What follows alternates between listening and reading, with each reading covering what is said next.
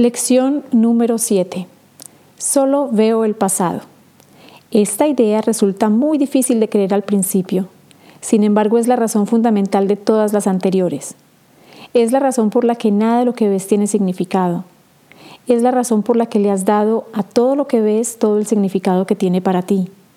Es la razón por la que no entiendes nada de lo que ves es la razón por la que tus pensamientos no significan nada y por lo que son como las cosas que ves.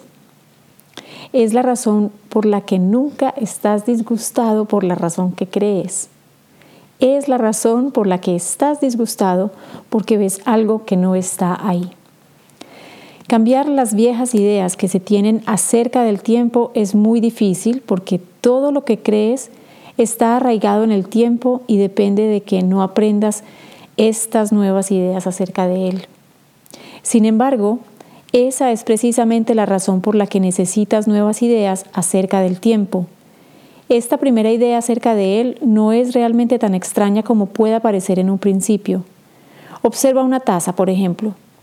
¿Estás realmente viendo la taza o simplemente revisando tus experiencias previas de haber levantado una taza, de haber tenido sed, de haber bebido de ella, de haber sentido su borde rozar tus labios, de haber desayunado y así sucesivamente? ¿Y no están acaso tus apreciaciones estéticas con respecto a la taza basadas asimismo en experiencias pasadas? ¿De qué otra manera, si no, sabrías que esa clase de taza se rompe si la dejas caer?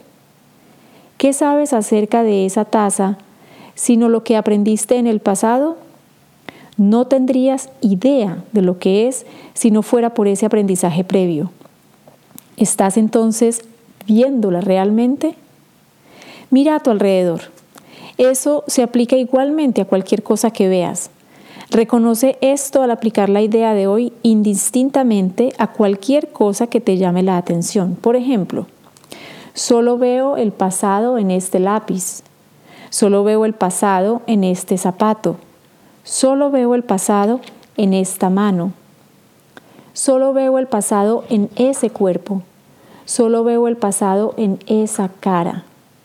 No te detengas en ninguna cosa en particular pero recuerda no omitir nada específicamente.